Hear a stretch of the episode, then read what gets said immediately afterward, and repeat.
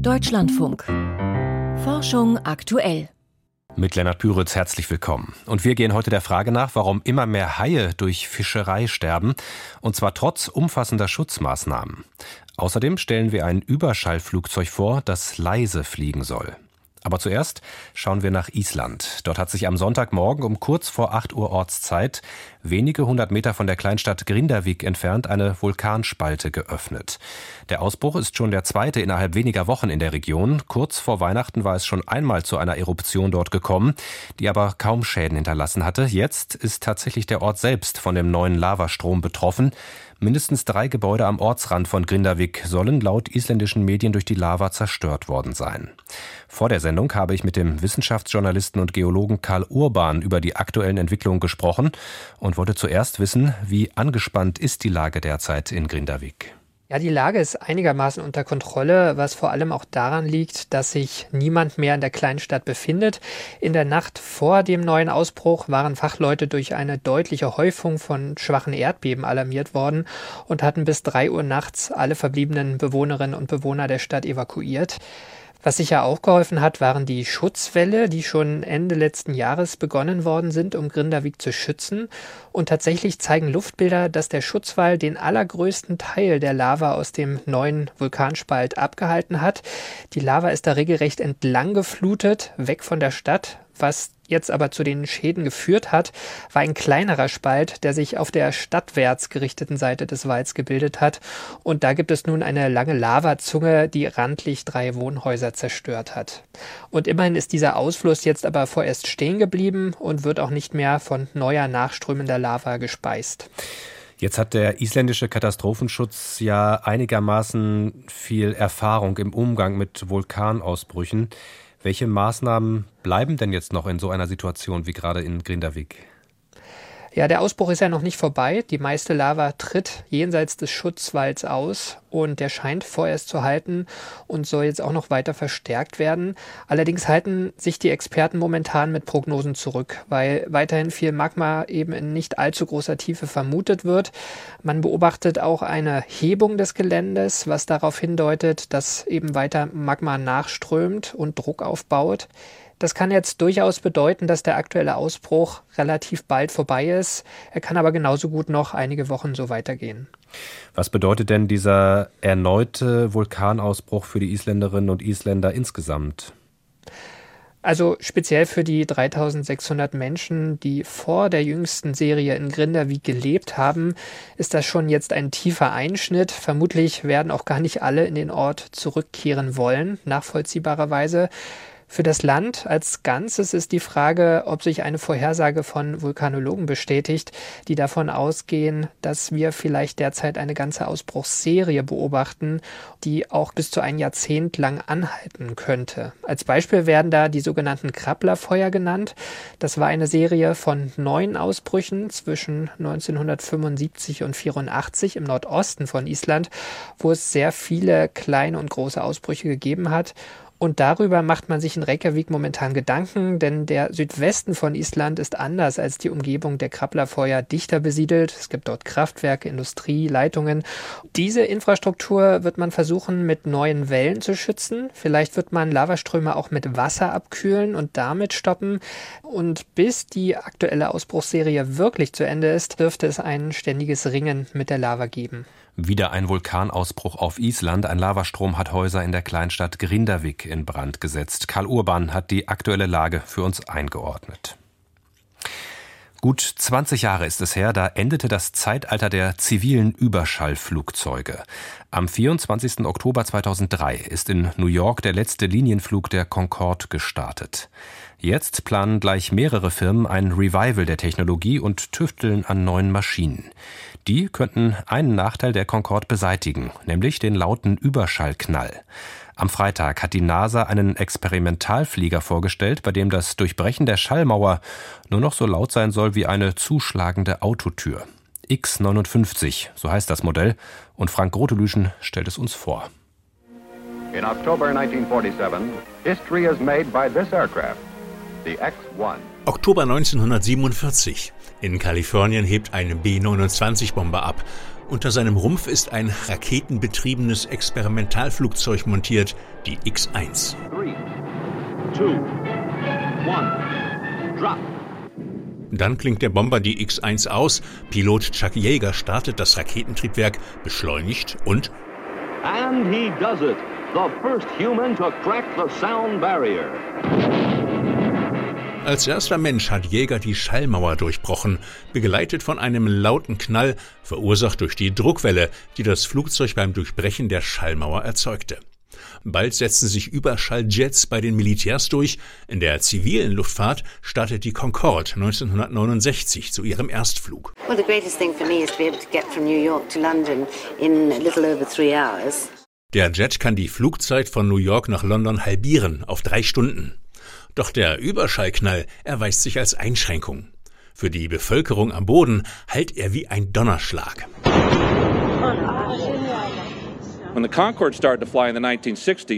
Als die Concorde abhob, gab es große Bedenken wegen des Überschallknalls, sagt Bob Pierce von der NASA.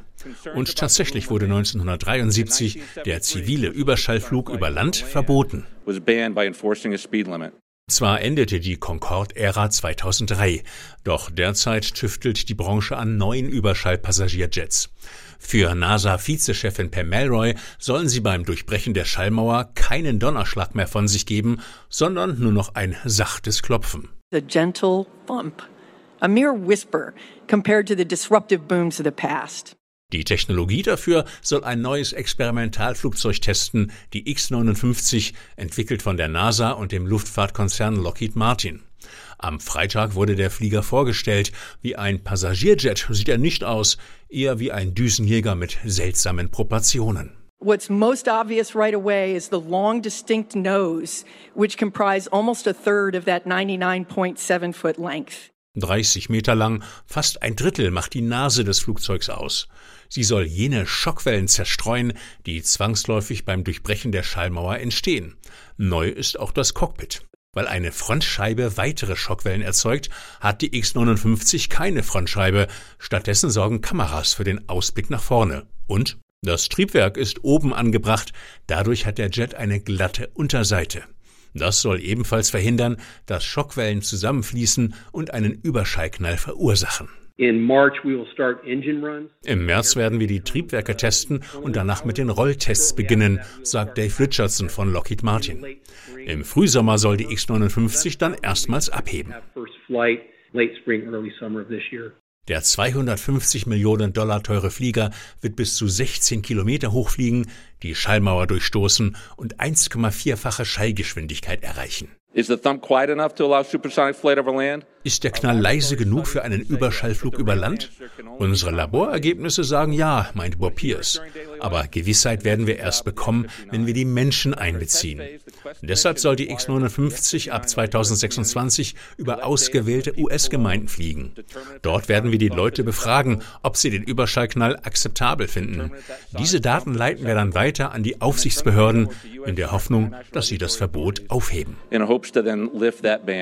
Das wäre dann die Voraussetzung für einen Überschalljet, der auch über Land die Schallmauer durchbrechen darf, statt nur über dem Meer, relevant etwa für Inlandsflüge in den USA. Doch ob und wann so ein Flüsterjet gebaut wird, steht noch in den Sternen. Schließlich ist die X-59 ein reines Experimentalflugzeug und kein Prototyp für eine künftige Passagiermaschine. Die NASA hat ein neues, leises Überschallflugzeug vorgestellt. Die Details dazu hatte Frank Grotelüschen. Die Flossen gefangener Haie abschneiden für den Kochtopf oder die traditionelle Medizin und die verstümmelten Tiere zurück ins Meer werfen. Dieses Finning war lange Zeit gängige Praxis. Inzwischen gibt es viele Gesetze zum Schutz der Tiere, doch trotzdem ist die Zahl der durch Fischerei getöteten Haie in den vergangenen Jahren weiter angestiegen. Das zeigt eine Studie, die gerade im Fachjournal Science veröffentlicht wurde. Geleitet wurde die Studie von Professor Boris Worm, Meeresforscher an der Dalhousie University in Kanada. Mit ihm habe ich vor der Sendung über die neuen Erkenntnisse und die Konsequenzen daraus gesprochen. Herr Worm, Sie berichten in Ihrer aktuellen Studie, dass trotz verbreiteter und teils verschärfter Gesetze und Fischereivorschriften das weltweite Haisterben zunimmt. Um welche Dimensionen geht es dabei? Ja, es geht dabei um Dimensionen von etwa 100 Millionen Haien, die im Jahr gefangen werden. Und wir sehen da eben eine leichte Zunahme über die letzten zehn Jahre etwa und äh, trotz zunehmender Schutzbestimmungen. Und besonders besorgniserregend ist, dass einer von drei Haien, die gefangen werden, ähm, heute bedrohte Arten sind, wie zum Beispiel Hammerhaie oder Fuchshaie. Was bedeutet denn dieses Haisterben für die Ökosysteme, in denen die Tiere dann letztendlich fehlen? Ja, Haie äh, kommen ja überall auf der Welt vor und das seit 400 Millionen Jahren, also sind mit die ältesten Arten, die wir im Meer haben. Und von daher äh, sehen wir Haie als wichtige Indikatorart für die Gesundheit des Ökosystems. Und oft, wenn Haie fehlen, sehen wir eben nachteilige Veränderungen im Ökosystem, wie zum Beispiel geringe Stabilität. Könnten Sie einmal kurz skizzieren, wie Sie vorgegangen sind, um an diese Zahlen zu kommen? Welche Daten haben Sie dafür ausgewertet? Ja, in diesem Projekt, äh, das ging über drei Jahre. Acht Leute haben Vollzeit daran gearbeitet. Das war so ein Riesenaufwand, ähm, alle bestehenden Datenbasen zum Fang von Haien und äh, zur Verwertung von Haien zusammenzutragen, sowie für jedes Land in der Welt die Regulationen, die verabschiedet wurden, um Haie zu schützen. Und wir haben zusätzlich auch noch 22 Experten weltweit befragt, um wirklich also ganz detaillierte Mechanismen, was jetzt funktioniert und was nicht funktioniert, direkt vor Ort eben nachvollziehen zu können. Mhm. Schauen wir da immer im Detail drauf. Was zeigt denn Ihre Studie? Auf welche Faktoren ist dieses zunehmende Haisterben zurückzuführen? Ist das die gezielte Jagd als Nahrungsmittel oder als Trophäe oder eher das Problem als Beifang? Ja, beides eigentlich. Also in den letzten 30 Jahren hat ja der Markt für Haiprodukte sehr stark zugenommen, vor allen Dingen für die Flossen. Das war ein Problem hauptsächlich in Südostasien und man hat eben gehofft, indem man diesen Flossenhandel dämpft oder auch unterbindet, dass man eben damit die Haie schützt. Das war nicht falsch. Das Abschneiden der Haiflossen auf hoher See ist auch wirklich zurückgegangen. Das sehen wir in unserer Studie. Aber was jetzt eben passiert ist, die Haie als Ganzes angelandet werden, als Ganzes verwertet werden. Das ist natürlich auf eine Weise gut. Ähm, aber auf eine andere Weise ein toter Hai ist ein toter Hai. Das heißt, die Mortalität geht dabei nicht zurück und der Handel mit anderen Haiprodukten, Fleisch, Knorpel oder Öl, hat wohl auch relativ stark zugenommen. Das sind so ein paar Hotspots weltweit. Italien und Brasilien sind zum Beispiel große Importeure von Haifleisch heute. Das gab es so vor 20, 30 Jahren noch nicht. Und ja, da muss nachgebessert werden. Oft wissen Konsumenten auch nicht, dass sie Haifleisch konsumieren. Auch da, denke ich, muss besser gelabelt werden, dass die Leute wissen, was sie essen. Mhm, da würde ich auch gerne nochmal nachfassen. Welche Rückschlüsse lässt denn jetzt Ihre Studie darauf zu, welche Vorschriften tatsächlich greifen und welche nicht greifen? Und was dann demzufolge passieren müsste, um das Haisterben tatsächlich zu stoppen oder umzukehren? Also auch das können wir in unseren Daten eben sehr deutlich sehen, dass die Regulation des Finnings, also diese Anti-Finning Legislation, dass das eben nicht zu einer Verringerung der Mortalität beigetragen hat. Das kann man ganz klar sehen. Ähm, was die Mortalität verringert, sind gute Fischereimaßnahmen, Schutzgebiete und auch wenn Fischereimethoden, die besonders unselektiv sind und die viele Haie fangen, wenn die eben ersetzt werden durch selektivere Fischereimethoden, auch das ist positiv. Aber das wären so im Wesentlichen die drei Regulationen, die gewirkt haben auf hoher See. Zum Beispiel werden heute viele bedrohte Arten, dürfen nicht mehr gehandelt werden international und deswegen werden die dann auf hoher See eben wieder zurückgeworfen, ohne ihnen die Flossen abzuschneiden. Und das ist sehr positiv. Da sehen wir tatsächlich auch positive Entwicklungen. Da ist die Sterblichkeit um sieben Prozent zurückgegangen. In Küstengebieten sehen wir leider den umgekehrten Trend. Da hat es vier Prozent zugenommen. Und da gibt es eben aber auch einige positive Beispiele von Nationen wie zum Beispiel den Bahamas oder Französisch-Polynesien, wo komplett das Fischen und Fangen von Haien verboten wurde und äh, diese Länder haben heute gesunde Haipopulationen und das ist sehr, sehr positiv. Und da können sich andere was abgucken, würde ich sagen. Trotz Schutzmaßnahmen sterben immer mehr Haie durch die Fischerei. Wir haben mit dem Meeresbiologen Boris Worm darüber gesprochen.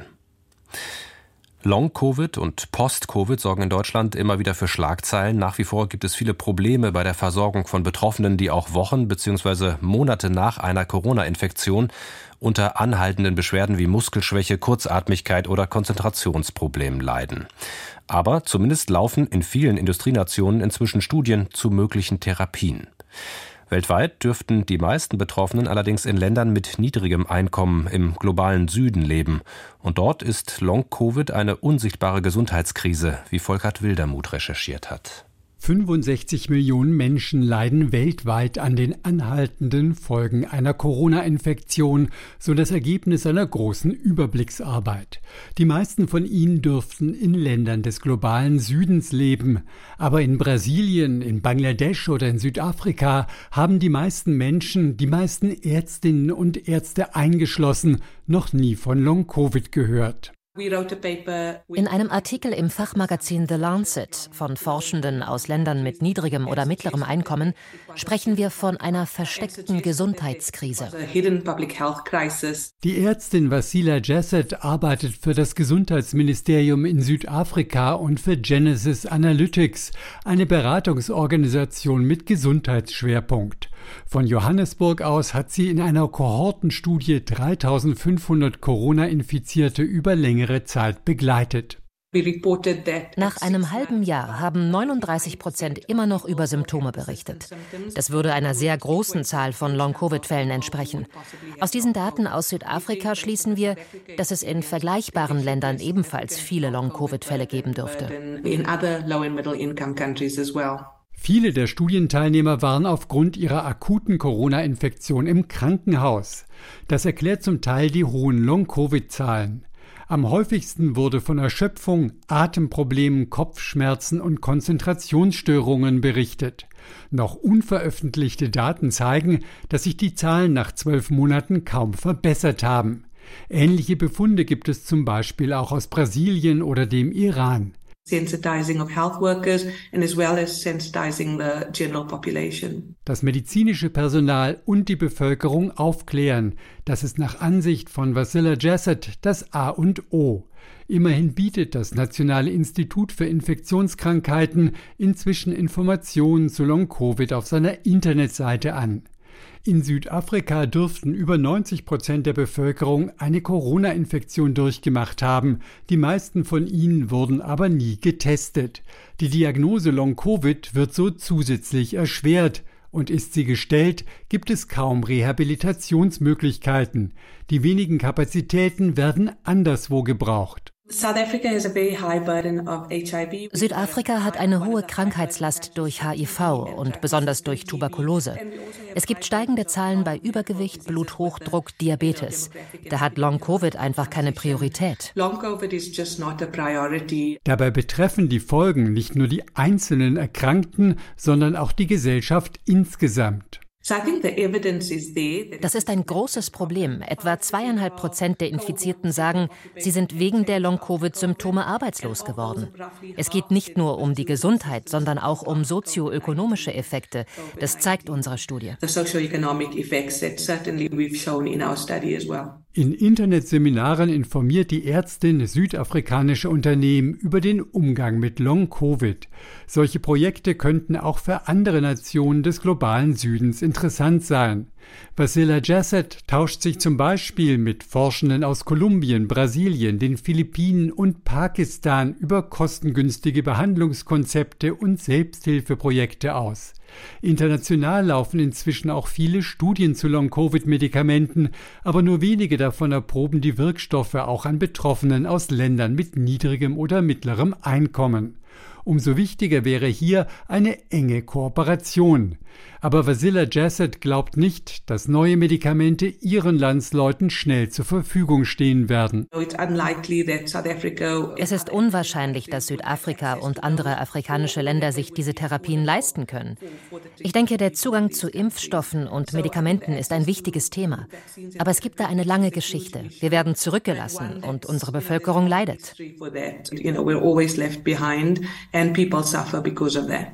Long-Covid im globalen Süden, Volkert Wildermuth über eine unsichtbare Gesundheitskrise.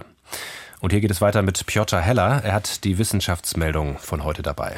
Nanokügelchen mit Antrieb sollen bei der Bekämpfung von Blasenkrebs helfen. Sie enthalten radioaktives Jod, das die Tumore abtöten kann. Zusätzlich befindet sich auf ihnen ein Protein, das für Vortrieb sorgt, sobald die Kügelchen mit einem Inhaltsstoff von Urin in Berührung kommen. Mit diesem Antrieb sollen sie sich in der Blase verteilen. Dass die Idee prinzipiell funktioniert, haben Forscher aus Spanien an Mäusen mit Blasenkrebs demonstriert. Der Einsatz der Kügelchen verringerte die Tumorgröße um 90 Prozent, schreiben sie im Magazin Magazin Nature Nanotechnology. Ihre Erfindung sei damit effizienter als bisherige Therapien. Das US-Mondraumschiff Peregrine dürfte in der Erdatmosphäre verglühen. Das teilte das private Betriebsunternehmen Astrobotic am Wochenende mit. Derzeit befinde Peregrine sich auf einem Kurs in Richtung Erde. Das Unternehmen wolle daran nichts ändern. Es gehe kein Sicherheitsrisiko von dem Raumschiff aus, denn es dürfte beim Wiedereintritt komplett verglühen. Eigentlich war Peregrine vergangenen Montag vom Weltraumbahnhof Cape Canaveral aus gestartet, um auf dem Mond zu landen. Nach der Trennung von der Rakete ereignete ereignete sich jedoch eine Explosion und das Mondlandemodul begann Treibstoff zu verlieren. Trotz des Treibstoffverlusts habe man während des Flugs Experimente vornehmen und Flugdaten sammeln können. Ein Blick in die Augen könnte bei der Behandlung von Depressionen helfen. Genauer gesagt ein Blick auf die Pupillen, denn die weiten sich bei gesunden Menschen, die eine Aufgabe lösen und dafür eine Belohnung erwarten. Bei Menschen, die an Depressionen leiden, ist diese Reaktion deutlich weniger ausgeprägt. Das haben deutsche Forscher in einem Experiment festgestellt und damit frühere Erkenntnisse dieser Art bestätigt. Die Beobachtung könnte bei der Therapie von Depressionen helfen, wie die Autoren in den Scientific Reports darlegen. Patienten mit einer besonders starken Beeinträchtigung in der Pupillenreaktion könnte man beispielsweise mit Antidepressiva behandeln, die Hirnregionen ansprechen, welche wiederum für die Steuerung der Pupillen zuständig sind. Denkbar wäre auch die Dosierung von Medikamenten anhand der Pupillenreaktion zu optimieren. T-Rex hat einen neuen Verwandten. So sehen es zumindest amerikanische Experten. Sie haben einen Schädel untersucht, der Anfang der 80er in New Mexico ausgegraben worden war.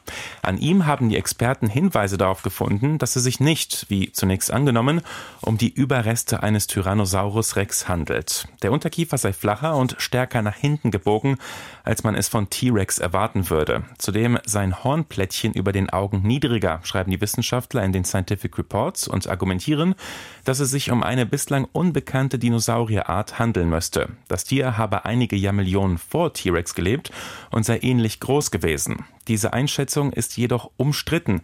Andere Forscher weisen sie zurück und sagen, die Unterschiede zu den bekannten Tyrannosaurus Rex Exemplaren seien unbedeutend.